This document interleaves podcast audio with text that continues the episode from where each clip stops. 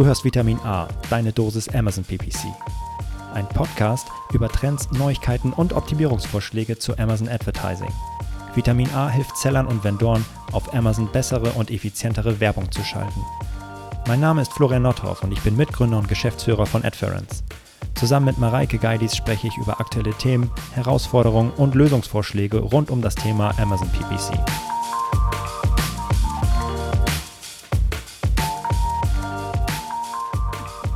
Hallo und herzlich willkommen zu Vitamin A, deine Dosis Amazon PPC, Ausgabe 42. Moin Mareike. Moin Florian. Wir sind heute nicht alleine da, denn wir haben eine spezielle Podcast-Folge äh, vorbereitet und ja, freuen uns mega drauf, heute Moritz von Textu begrüßen zu dürfen. Moin. Moin Florian, moin Mareike, schön dabei zu sein. Vielen Dank für die Einladung. Freut moin. uns sehr. Wir haben ähm, ein spezielles Thema heute vorbereitet, über das wir sprechen wollen, denn es geht heute um das Thema Expansion und Internationalisierung auf Amazon und die Frage, wie ich ja, welche Chancen es natürlich bietet auf der einen Seite und welche Risiken ähm, ähm, äh, entstehen können. Und wir wollen ein bisschen darüber sprechen, natürlich, ähm, ähm, ja, auf der einen Seite, welche Chancen und Risiken es im Bereich Advertising gibt. Das ist natürlich äh, das eine. Aber ähm, du, Moritz, bringst noch eine ganz spezielle Perspektive mit ähm, auf, äh, auf, das, auf das Thema Steuern und ähm, darüber wollen wir auch nochmal im Detail sprechen. Und ja, äh, bevor wir richtig einsteigen, würde ich aber mal vorschlagen, ähm, also äh, Mareike kennt man, mich kennt man, aber äh, zumindest äh, hier in dem Podcast. Moritz, wer bist du und was machst du eigentlich ganz genau bei Textu? Danke für die Intro, Florian. Ähm, ich bin bei Textu verantwortlich für die beiden Bereiche Vertrieb und Marketing. Und man kann so ein bisschen sagen, ähm, dass ich eigentlich tagtäglich mit Online-Händlern und auch mit deren Steuerberatern mich austausche dazu, eigentlich genau die Themen, die wir heute besprechen, welche Chancen, aber eben auch welche Risiken und damit vor allem welche umsatzsteuerlichen Risiken äh, birgt eigentlich der, der Onlinehandel, gerade dann, wenn man eben beabsichtigt zu internationalisieren. Ne? Also mhm. die ganz typischen Themen, die man bei solchen Schritten kennen muss, die bespreche ich eigentlich tagtäglich mit ähm, Online-Händlern, mit Steuerberatern, die sich dafür interessieren, Textu zu nutzen und die eben ganz allgemein mit dem Gedankenspielen zu internationalisieren. Cool, ja, sauber. Ähm, von daher freut es mich, äh, deine Expertise heute äh, hier mit in den Podcast zu heben und zu hieven. Und ja, lass uns doch direkt einfach einmal äh, einsteigen. Ähm, first of all, äh, Internationalisierung. Äh, was, was genau heißt das eigentlich? Also ich gehe jetzt einmal davon aus, ich bin ein Seller äh, in, in Deutschland und verkaufe in Deutschland ist äh, Internationalisierung dann ähm, in, in, EU für euch? Ähm, ist es ähm, das Thema noch, noch größer gedacht? Ähm, aber wahrscheinlich äh, sollte ich erstmal kleine Brötchen backen. Aber äh, wie, äh, was heißt das für dich, Moritz? Wir haben es eigentlich immer mit zwei Dimensionen bei der Internationalisierung zu tun. Ähm, das eine ist natürlich erstmal der Wunsch ähm, des Online-Händlers, seine Produkte eben nicht nur im Heimatmarkt Deutschland zum Beispiel zu mhm. verkaufen, sondern eben auch darüber hinaus im ersten Schritt meistens eben in den anderen EU-Ländern und dann im zweiten Schritt eben auch natürlich in solchen Märkten wie den USA beispielsweise. Bei Textu haben wir es natürlich primär mit dem Thema EU-Expansion zu tun. Also das ist eigentlich so diese erste Dimension, zu sagen, ich möchte meine Waren eben europaweit verschicken. So, das ist aber nur die, die eine Hälfte der Internationalisierung. Und das, was eben mittlerweile bei ganz, ganz vielen Online-Händlern eigentlich der Haupttreiber hinter der Internationalisierung ist, das ist eigentlich das, was insbesondere hinter solchen Programmen wie dem FBA, also Fulfillment mhm. bei Amazon steht. Also der Gedanke, die Waren eben nicht nur im, im Heimatland zu lagern, sondern eben auch in Fulfillment-Centern im Ausland. Und das ist eben etwas, was viele gar nicht im ersten Blick jetzt mit der Internationalisierung verbinden, was aber mittlerweile eigentlich häufiger zu einer Steuerpflicht im Ausland führt, als eigentlich der Verkauf ins Ausland. Und das sind eigentlich so die beiden großen Themen. Also zum einen der Verkauf ins EU-Ausland primär und zum zweiten eben auch die Einlagerung im EU-Ausland, insbesondere eben über solche Programme wie das Fulfillment bei Amazon. Krass, habe ich äh, tatsächlich äh, so gar nicht auf, auf, auf dem Schirm, dass das, also ich als äh, äh maßgeblich Konsument auf, auf Amazon ähm, denke so, ja gut, klar, wenn ich jetzt äh, ähm, muss ich woanders äh, Umsatzsteuer bezahlen. Ähm, äh, und äh, ja, hätte jetzt gar nicht daran gedacht, äh, dass, es, dass es so ein Thema ist. Ähm, wie könnt ihr äh, in dem Fall dann äh, unterstützen? Also nur, dass ich einmal, einmal verstehe, wo, wo ihr dann ähm, einen Händler unter die Arme greifen könnt? Das sind eigentlich zwei Dinge, bei denen wir primär unterstützen können. Der erste Aspekt ist eigentlich erstmal alles, was datenseitig passieren muss. Vielen Händlern ist ja erstmal gar nicht klar im Rahmen der Internationalisierung, ab wann, in welchen Ländern und aus welchen Gründen eigentlich Steuerpflichten entstehen. Mhm. Das heißt, ähm, wir können für den Amazon-Händler, aber auch für den Multichannel-Händler über unsere Schnittstellen zu Amazon, zu anderen Marktplätzen, zu den Wavi-Systemen, ERP-Systemen, können wir eben sämtliche Transaktionsdaten, die umsatzsteuerlich wichtig sind, importieren und monitoren und fortlaufend mhm. auswerten. Das heißt, wir sagen dem Händler im Grunde, welche Länder so kurz vor der Steuerpflicht stehen und wenn dann die Steuerpflicht dann auch kommt, dann weisen wir natürlich darauf hin. Also zum einen sagen wir also praktisch in Echtzeit, wo ist man als Händler aktuell steuerpflichtig und aus welchem Grund. Ähm, das ist das, was wir datenseitig machen. Mhm. Und wenn dann eben die Steuerpflichten entstehen, sei es eben durch den internationalen Versand oder sei es eben durch die Einlagerung im Ausland, dann können wir durch unser europaweites Steuerberaternetzwerk im jeweiligen Land eben vor Ort alles übernehmen, was man dort umsatzsteuerlich erledigen muss. Also angefangen von der Beantragung der Steuernummer, äh, bis hin eben äh, zur laufenden Abgabe der Umsatzsteuermeldung. Man müsste ja sonst als Online-Händler in jedem EU-Land sich vor Ort selbst mhm. darum kümmern, Steuerberater zu finden, äh, sich um die laufenden Steuermeldungen zu kümmern, die Transaktionsdaten auszuwerten. Und das ist im Grunde etwas, was wir komplett übernehmen und auch für Händler, die in zehn oder mehr Ländern steuerpflichtig sind, das alles eben aus einer Hand mit einem einzigen Ansprechpartner, nämlich uns als Texto in Hamburg. Das heißt, wir nehmen ganz, ganz viel Komplexität raus, die man eigentlich hätte, wenn man eben in diversen EU-Ländern nach und nach umsatzsteuerpflichtig wird. Wenn ich dich richtig verstanden habe, dann gibt es ja einen bestimmten Zeitpunkt, ab dem ich steuerpflichtig in im Ausland bin. Also es gibt einen, einen Bereich, einen Zeitraum, in dem ich das nicht bin und dann eine Schwelle, ab einer Schwelle, in der ich das bin. Ich habe letzte Woche erfahren, wir haben zusammen ein Webinar gemacht, ähm, dass das die sogenannten Lieferschwellen sind. Könntest du zu den Lieferschwellen und den aktuellen Regeln etwas sagen und dann auch einen Ausblick darauf geben, was sich wahrscheinlich in diesem Jahr dahingehend verändert? Es gibt zurzeit zwei Gründe, warum man als deutscher Händler beispielsweise im EU-Ausland umsatzsteuerpflichtig werden kann. Ähm, der erste Grund, ähm, Mareike, der den du ansprichst, das sind die Lieferschwellen. Und da haben die meisten mhm. EU-Länder eine Lieferschwelle von 35.000 Euro pro Kalenderjahr. Und wenn man das an Nettoumsatz ins jeweilige EU-Land an Privatkunden überschreitet, ab dem Zeitpunkt wird man dann eben umsatzsteuerpflichtig im jeweiligen Zielland. Also Beispiel, ähm, ich stehe aktuell ähm, seit dem 01.01.2021 mit meinem Umsatz an französische Endkunden bei 34.000 Euro. Jetzt kommt eine Bestellung rein über 2000 Euro, die führt dann zum Übertritt über die 35.000 Euro. Mhm. Und das heißt, das ist die erste Bestellung, die ich nicht mehr im Herkunftsland Deutschland, sondern dann im Zielland Frankreich versteuern muss. Dann eben mit 20 Prozent französischer Umsatzsteuer. Alles, was bis dahin passiert, das bleibt in Deutschland versteuert. Aber ab dieser Lieferung muss ich für den mhm. Rest des Kalenderjahres die Lieferung nach Frankreich dort versteuern. Das ist der Fall der Lieferschwellen. Und so eine Lieferschwelle hat zurzeit jedes EU-Land und bei den meisten EU-Ländern 35.000 Euro Nettoumsatz pro Kalenderjahr. Das ist der eine große Grund. Und der zweite große Grund, darüber hatten wir eben auch schon kurz gesprochen, ist eben, wenn mhm. ich die FBA-Lager beispielsweise im Ausland nutze. Und da ist immer ganz wichtig zu sagen, das hängt eben nicht mit irgendwelchen Schwellenwerten zusammen, sondern führt immer unmittelbar zu einer Umsatzsteuerpflicht. Also wenn ich beispielsweise als Amazon-Händler mit dem Gedanken spiele, in Polen und Tschechien einzulagern, in den dortigen FBA-Lagern, dann muss ich, bevor ich das Ganze aktiviere, erstmal die Steuernummern beantragen und das dauert so zwei bis drei mhm. Monate erfahrungsgemäß und dann sollte ich das Ganze erst im Seller Central wirklich freischalten. So ist also die aktuelle Lage. Lieferschwellen auf der einen Seite und ähm, Nutzung ausländischer Warenlager auf der anderen Seite. Und zum ersten Fall, nämlich dem Lieferschwellenfall, wird es Mitte des Jahres eine große Änderung geben. Das ist eigentlich so die größte Umsatzsteuerreform, die wir seit Jahren oder Jahrzehnten für, für Online-Händler hier in der EU gesehen haben. Und zwar werden diese nationalen Lieferschwellen wegfallen und durch eine europaweite Lieferschwelle von 10.000 Euro ersetzt werden.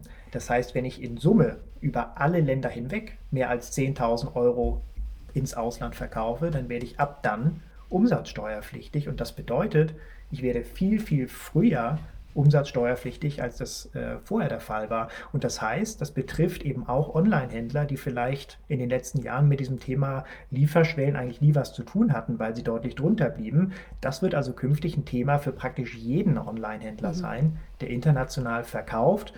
Das Gute ist, der Gesetzgeber bringt gleichzeitig eine Erleichterung auf den Weg. Und zwar wird es grundsätzlich so sein, dass nach diesem Lieferschwellenübertritt ähm, künftig eben die Meldung nicht mehr lokal im jeweiligen Zielland vor Ort wird erfolgen müssen, äh, sondern es wird gleichzeitig mit dieser Reform den sogenannten One-Stop-Shop geben. Das heißt, die Möglichkeit, zum Beispiel als deutscher Online-Händler diese internationalen Fernverkäufe, wie sie dann heißen sollen, zentral in Deutschland an das Bundeszentralamt für Steuern zu melden. Ich hm. muss also dann nicht mehr, wenn ich jetzt künftig in diversen EU-Ländern über dieser Lieferschwelle bin, mich nicht mehr im jeweiligen Land vor Ort registrieren, sondern kann das Ganze zentral in Deutschland an das Bundeszentralamt für Steuern melden.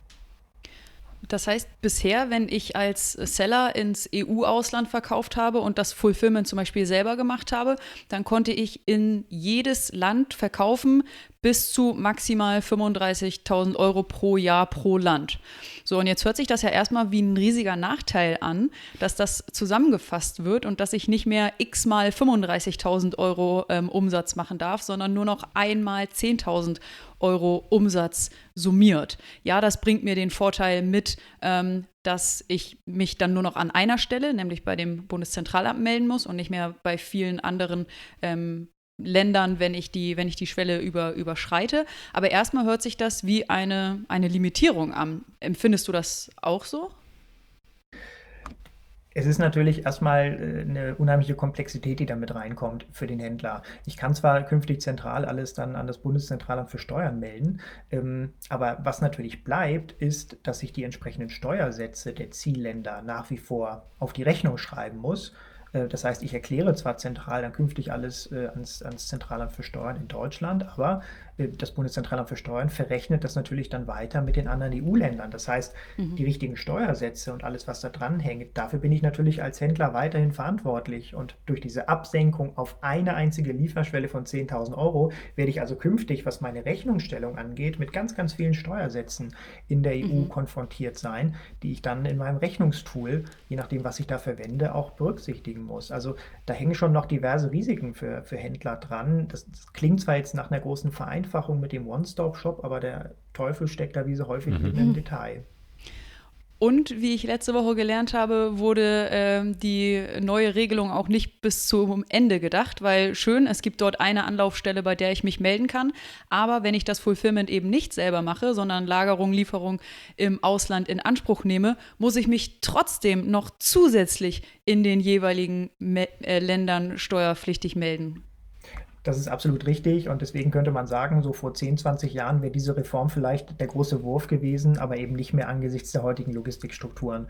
Und das bedeutet eben, und das sehen wir bei ganz, ganz vielen Online-Händlern, wenn ich eben nicht nur äh, aus Deutschland heraus versende, sondern eben tatsächlich im Ausland Ware einlagere, dann werde ich eben künftig eine Parallelität haben zwischen Dingen, die ich eben über diesen sogenannten One-Stop-Shop ans Bundeszentralamt für Steuern melden kann, nämlich das, was dann über der Lieferschwelle von 10.000 Euro dann ins Ausland geht aber ich muss gleichzeitig in den Ländern, in denen ich eben die FBA-Lager beispielsweise nutze, ähm, weiterhin eine lokale Steuernummer haben und weiterhin auch vor Ort umsatzsteuerliche Meldungen abgeben und im Grunde auch vor Ort einen steuerlichen Vertreter haben. Das heißt, da wird so eine Parallelität geben zwischen zwei Welten und die wird auch erstmal für die nächsten Jahre so Bestand haben.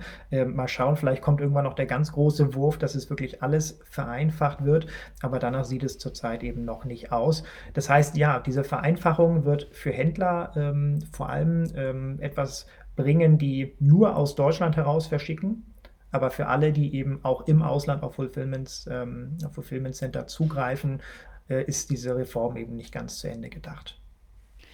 Ich weiß nicht, Florian, wie deine Meinung dazu ist, aber ich als Seller würde, glaube ich, trotzdem FBA in Anspruch nehmen, weil ich möchte, dass meine Kunden in Frankreich zum Beispiel innerhalb eines Tages mein Produkt bekommen. Ansonsten kann ich mir vorstellen, dass sie es nicht kaufen und von jemand anderem in einer kürzeren Lieferzeit ähm, dann die Produkte kaufen. Also würde ich als Seller trotzdem FBA machen im europäischen Ausland und habe dann aber äh, ja diese, diese großen Nachteile und diese große Komplexität, die ich dann ähm, in Kauf nehmen ja. muss. Ja, äh, sehe ich genauso. Also grundsätzlich äh, immer auf, äh, kundenzentriert und den Kunden zuerst gedacht, ähm, muss ich natürlich sicherstellen, dass, dass ich auch schnell meine Kunden beliefern kann, wenn ich die Internationalisierung, ähm, wenn ich es ernst meine. Und ähm, ich glaube, das ist grundsätzlich, ähm, ja, sensibilisieren wir jetzt hier, glaube ich, ganz gut für ein Thema. Also wenn ich jetzt äh, mit der Internationalisierung ernst meine, dann ist es halt eben nicht nur damit getan zu sagen, hey gut, ich lass mal kurz die Länder freischalten und feuerfrei. Ähm, ich, es wird ja sehr, ähm, es suggeriert, dass es sehr einfach ist und ähm, Amazon unterstützt das natürlich auch äh, gut und bietet da entsprechende Tools an, PanEU, alles toll und äh, gleich freigeschaltet und bin da dann ähm, ja gleich verfügbar im, im EU-Ausland. Aber es ist damit halt nicht getan, äh, ehrlich gesagt. Und ich glaube, damit haben wir jetzt zumindest, was die äh, steuerliche ähm, äh, Seite angeht, schon mal richtig gut sensibilisiert, dass man da äh, richtig dick ins Fettnäpfchen treten kann, wenn man sich, da, wenn man das nicht zu Ende denkt. Und genauso, und damit würde ich jetzt schon ein, einmal ein bisschen den Bogen spannen. Ähm, wenn man jetzt weiter kundenzentriert denkt, ist es halt auch nicht damit getan, ähm, das, das Listing einfach zu übernehmen. So, ne? Also das ist jetzt der, der nächste Schritt, über, über den wir äh, sprechen wollen. Ähm, also äh, ähm, ja, also zu sagen, hey komm, also ich habe jetzt äh, auf Amazon.de ähm, ein sehr erfolgreiches Listing, lass doch einfach mal nach Frankreich. So, gut. Und ähm, feuerfrei, ich übersetze das einfach irgendwie, Listing kopiert und, und äh, fertig ist. Mareike, ähm, wie sind da deine, äh, deine Einschätzungen zu? Ich gehe noch einen Schritt weiter. Du sagtest gerade ähm, kopieren und feuerfrei. Ich habe tatsächlich auf äh, Frankreich, auf Amazon FR Produkte gefunden, die noch nicht mal übersetzt waren. Also die mhm. tatsächlich einfach von dem deutschen Marktplatz eins zu eins kopiert wurden auf den französischen Marktplatz.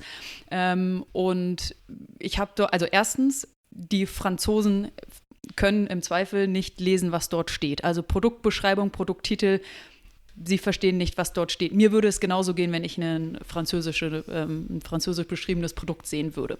Das ist das eine Problem. Das zweite Problem ist, es entstehen ähm, große Versandkosten. In diesem Fall, in dem Beispiel, welches ich gefunden habe, soll der französische Käufer 4,99 Euro dafür zahlen, dass ihm das Produkt zugeschickt wird. Und dann muss er ja auf das Produkt auch noch fünf, sechs Tage warten, weil das ja aus Deutschland geschickt wird. Ja, ja, ja. Also wäre ich ein französischer Käufer, würde ich dieses Produkt nicht kaufen.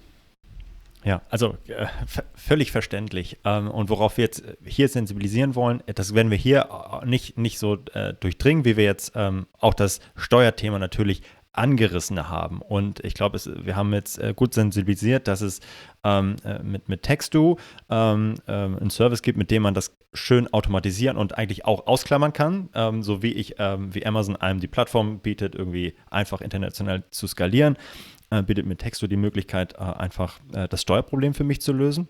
Aber was ich noch nicht damit gelöst habe, ist ja, ähm, dass ich mein kundenzentriertes Listing und mein Angebot auch überhaupt da habe. Und ich glaube, darüber müssen wir ähm, auch nochmal ein bisschen sprechen. Aber das können wir auch jetzt hier natürlich nur anreißen, denn alles das, was ihr an Liebe und äh, und Engagement und Elan in das Listing für den deutschen Marktplatz gesteckt habt. Und ähm, genau das Gleiche muss halt auch in das, ähm, in das ausländische Listing gesteckt werden. Und alle diese kleinen Details, die, ähm, ähm ja, ähm, die, die ihr für das Listing hinterlegt habt, ähm, um, um ein ansprechendes Listing zu haben, um gut gelistet und hoch gerankt zu werden, die müsst ihr halt auch genauso äh, an den Tag legen können für, für das äh, EU-Ausland oder für das Ausland. Und äh, die Frage ist, inwieweit ihr das äh, selber könnt. so, ähm, das, äh, ja, ich glaube, da ähm, gibt es können wir auch einmal kurz äh, nochmal drüber sprechen, gibt es natürlich entsprechende ähm, Unterstützung, ähm, sei es ihr nutzt, nutzt andere Tools, andere Dienstleister ähm, oder habt natürlich Native Speaker ähm, zu Hause. Mareike, wie siehst du das? Ja, also äh, kann ich dir, dir nur zustimmen. dass ein gutes Listing ist immer die Basis für einen erfolgreichen Verkauf. Und zwar nicht nur in Deutschland, sondern eben auch äh, beispielsweise in, in Frankreich. Und ich glaube, dass es dafür auch keine Automatisierung gibt. Weil alles, was sich automatisiert mache, automatisiert übersetze, wie zum Beispiel durch irgendeinen Online-Übersetzer oder so, ja, das gibt mir eine Übersetzung raus, aber wie gut ist die, wie ähm, detailliert ist die, wie fein ist die? Ähm, und deswegen würde ich an dieser Stelle immer empfehlen, mindestens mit ähm, Muttersprachlern zusammenzuarbeiten. Im besten Fall ähm, habe ich irgendwie Muttersprachler in meinem Team äh, oder im Freundes- und Bekanntenkreis, die mir dabei helfen können, ähm, das inklusive der Feinheiten ähm, zu übersetzen. Und wenn ich das nicht habe, dann würde ich immer empfehlen, eine Übersetzungsagentur, die im besten Fall auch noch auf Amazon spezialisiert ist, zu beauftragen. Denn diese Übersetzungsagentur kann dir nicht nur ähm, dein, dein Produkt irgendwie gut übersetzen, sondern zusätzlich auch noch auf SEO optimieren. Mhm. Denn in unterschiedlichen Marktplätzen, in unterschiedlichen Ländern kann es eben auch sein, dass du deine Produkte auf zumindest bei, bei Kleinigkeiten auch äh, unterschiedlich SEO optimierst. Okay, ja, ähm, absolut, bin ich, äh, bin, ich, bin ich voll dabei. Also ähm, das ist ja äh, etwas, was ich auch ähm, oder wir leider äh, ziemlich häufig sehen, ähm, wenn, äh, wenn, wir, wenn, wir, Accounts sehen, die äh, von Deutsch, äh, Deutschland ins EU-Ausland gehen, dass die natürlich oder häufig leider nicht die Reichweite haben und nicht den Umsatz und nicht die ähm, Effizienz, wie wir sie in, in Deutschland beispielsweise sehen. Und das hat halt nicht primär was damit zu tun, dass die dass die Anzeigen ja irgendwie äh, schlecht optimiert sind oder, äh, sondern dass es das nicht optimale Listing ist. Und das Listing ist immer Ausgang für, für alles weitere. Äh, und äh, ja, genau, also das, deswegen ist das das aller, aller, aller Wichtigste, dass, dass man das ernst nimmt. Denn wenn wir jetzt einmal den Bogen weiterspannen und äh, wir sind jetzt, äh, ja, haben, haben das Listing, ähm, wir haben das Thema Steuern, ähm, und äh, Lieferung und so weiter, dann äh, kommen wir natürlich auch wieder zum, zum Thema Advertising. Und äh, wie sollte ich das angehen, Mareike? Äh, worauf sollte ich achten? Ja, aus meiner Sicht gibt es da ähm, unterschiedliche Versionen und ich fange einfach mal mhm. mit der Version super simpel an. Ähm, wird euch allen bekannt vorkommen. Ich erstelle eine Autokampagne, packe dort ein oder mehrere Produkte rein, ähm, setze meine vier Gebote, die ich da eben setzen kann und ja, schalte die Kampagne live. Und Amazon sucht dann eben mit dieser automatischen Ausrichtung ähm, die Suchanfragen raus, die zu meinem Produkt passen. Und ähm, super einfach aufzusetzen, super einfacher Start. Äh, deswegen ja auch Version simpel. Aber mhm. auch hier extrem wichtig, dass mein Listing gut ist. Denn nur mhm. wenn mein Listing gut ist, weiß Amazon auch, ähm, zu welchen Suchanfragen, zu welchen relevanten Suchanfragen mein Produkt passt. Wenn ich ein schlechtes Listing habe, ähm, dann bringt mir auch meine Autokampagne nichts, weil ich dann nur Suchanfragen einsammle, ähm, die am Ende nicht zu einer Conversion führen. Ja, oder ich werde gar nicht erst ausgespielt, ne, weil so. Amazon mich gar nicht äh, für relevant äh, hält in dem Oder Fall. Amazon missinterpretiert äh, mich und spielt mich eben zu unrelevanten Richtig. aus. Ja. Richtig. Also ähm, da vielleicht einmal ähm, nochmal, weil ich das leider auch sehr häufig sehe, es ist nicht damit getan, quick and dirty das Ding zu übersetzen und, und online zu stellen, eine Autokampagne raufzuschmeißen und zu hoffen, hey, gut, das Ding fliegt schon. So, das, so funktioniert es halt nicht. Denn die Autokampagne kann nur so gut sein, wie das Listing ist.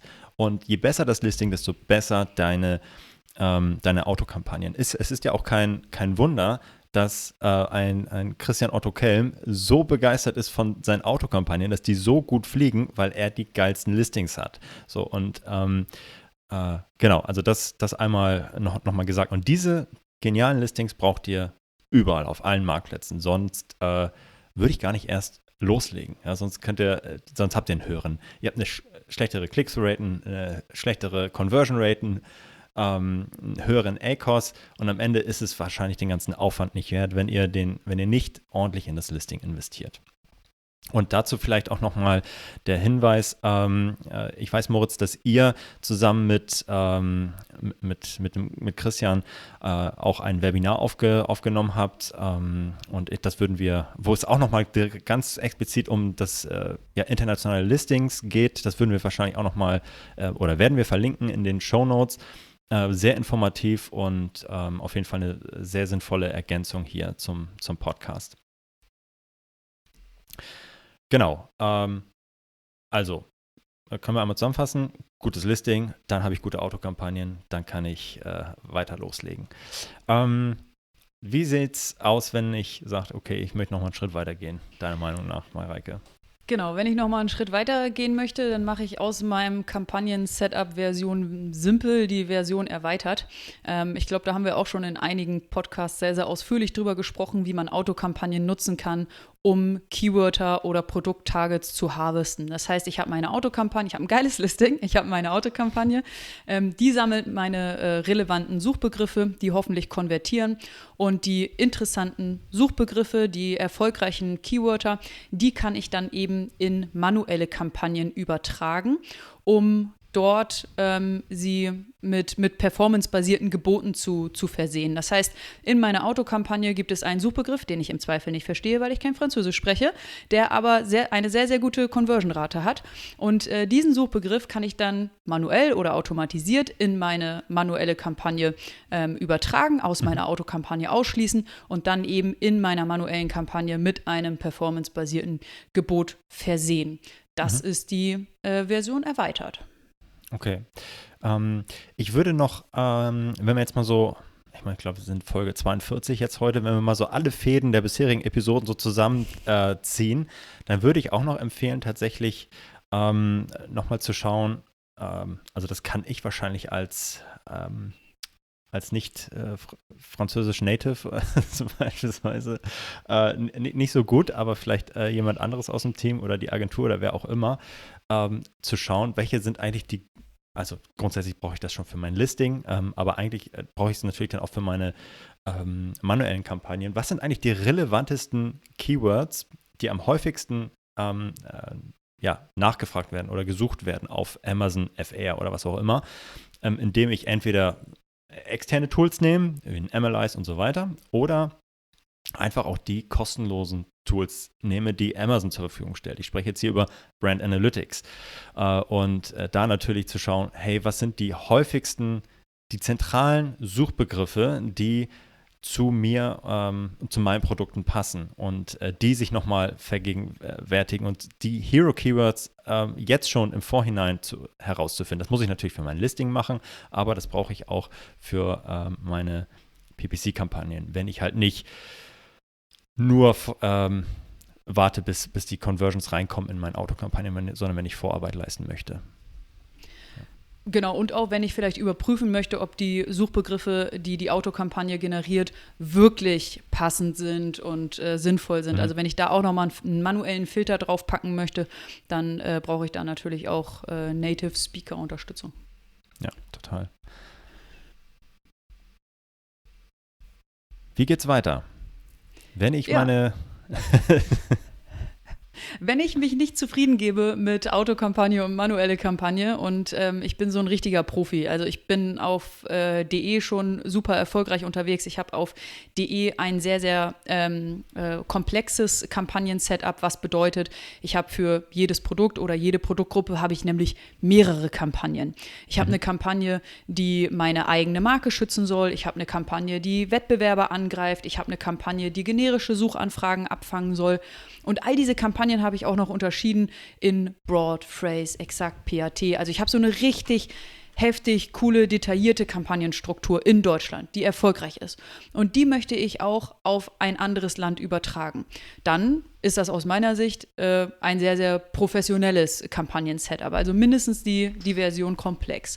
Und aus meiner Sicht gibt es dort aber zwei Voraussetzungen, ähm, die ich erfüllen muss, bevor ich mich dazu entscheide, diese das komplexe Kampagnen-Setup eben auch auf ein anderes Land zu übertragen.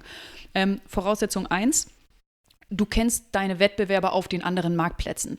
Denn wenn du deine eigene Marke schützen möchtest oder andere Wettbewerber attackieren möchtest, dann funktioniert das in Deutschland gut, weil du dort den Markt analysiert hast und äh, weißt, wer deine Wettbewerber sind. Aber in Frankreich hast du im Zweifel andere Wettbewerber. Die musst du kennen.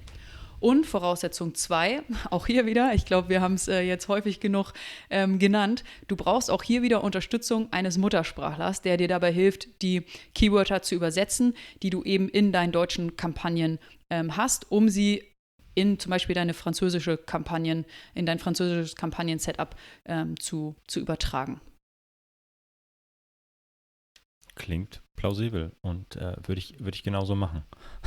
das ist aber schon Also ich glaube, es ist auch okay, wenn wir mit äh, simpel und erweitert anfangen, denn ja, ja. dieses Komplexe ist wirklich für, ähm, äh, ich weiß nicht, ob das für, für Seller ist, die das nebenberuflich irgendwie machen oder eher halt für, für Unternehmen, die sich äh, hauptberuflich damit, damit mhm. auseinandersetzen. Also ähm, ich glaube, man kann ganz gut eigentlich diesen gesamten Prozess der Internationalisierung ähm, so zusammenfassen, indem ich halt einfach davon ausgehe, dass ich komplett neu nochmal starten muss ja. im Ausland. Also es ist äh, leider Gottes so, klar, ich habe meine, äh, mein, meine Reviews kann ich mitnehmen, ja? das ist großartig ähm, und das, das hilft mir dabei, ähm, irgendwie nochmal im, im Ausland zu starten. Aber alles, was ich an Liebe ins äh, Listing, ähm, in, in, den schnellen Versand, ähm, in, in meine Kampagnen gesteckt habe in DE, das muss ich halt einfach nochmal machen. Es ist halt nicht äh, Copy-Paste, ähm, so, so schön das auch irgendwie klingen mag und so schön auch wir die Features, die Amazon da jetzt ähm, gerade äh, ausrollt, ähm, äh, ja, so gern wir die auch haben, ähm, es ist halt nicht mit, mit Copy and Paste getan. Denn vielleicht einmal kurzer Einschub, was äh, Amazon ähm, ausrollen wird und auch be bereits begonnen hat, ist ein, ein Kampagnen-Kopier-Feature. nenne ich es mal, wo, womit man sein Kampagnen-Setup von einem Land in das andere übertragen kann. Äh, ist total easy, äh, klingt toll, aber es äh, ich bin kein Fan davon, ehrlich gesagt, ähm, weil wir ähm, ja, weil es nur funktionieren kann, wenn die, wenn die Basis entsprechend die gleiche ist. Ähm, und die ist es halt in der Regel nicht und mit in den, in den selten, seltensten Fällen. Von daher bin ich da grundsätzlich ein bisschen skeptisch. Ja, was haben wir noch vergessen? Ich könnte eine lustige Anekdote erzählen zu, ich äh, kopiere ein Listing in ein anderes Land. Ähm, automatisiert kopiert und ähm, übersetzt, äh, okay.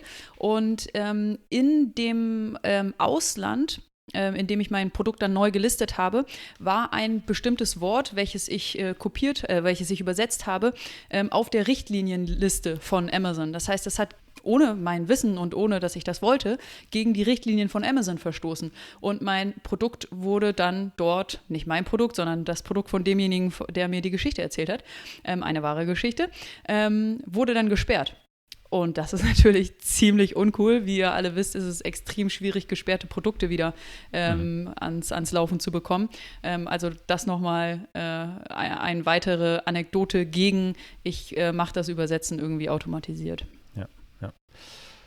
Gut, cool. Ähm, ich glaube, da haben wir doch mal zumindest eine, einen Denkanstoß gegeben, ähm, der das Thema Internationalisierung auf Amazon ähm, ja, äh, äh, angeht und irgendwie äh, initiiert. Ähm, ich glaube, wir haben gut klar gemacht, dass es äh, komplex ist in das Thema, äh, dass man sich sehr schnell aktuell oder vor allem spätestens in, ab der zweiten Jahreshälfte die Finger verbrennen kann, wenn man, wenn man ähm, europäisch äh, verkauft. Einlagern sowieso, ähm, und dass es, äh, dass es dafür professionelle Unterstützung braucht, genauso wie es professionelle Unterstützung braucht bei dem, bei dem Thema Listing. Und das ist einfach nochmal so als Denkanstoß gedacht. Wir werden eine ähm, ne, ne kleine Serie starten, wo wir äh, noch ein bisschen ähm, mehr auf das Thema Internationalisierung ähm, eingehen werden. Ich freue mich schon auf die nächste Folge, wo wir das Ganze auch nochmal thematisieren werden. Ähm, in diesem Sinne, äh, hat mir sehr viel Spaß gemacht. Ähm, äh, alle, alle Gedanken einmal zu sammeln und äh, auszutauschen mit euch. Moritz, dir noch einen schönen Tag im Homeoffice und mit äh, deiner Familie. Vielen Dank, Florian. Und äh, bis zum nächsten Mal. Macht's gut. Tschüss. Das war Vitamin ciao, A, ciao. eine Dosis Amazon PPC. Für Fragen und Feedback schreibt uns gerne eine Mail an vitamin-a at Vielen Dank fürs Hören und bis zum nächsten Mal.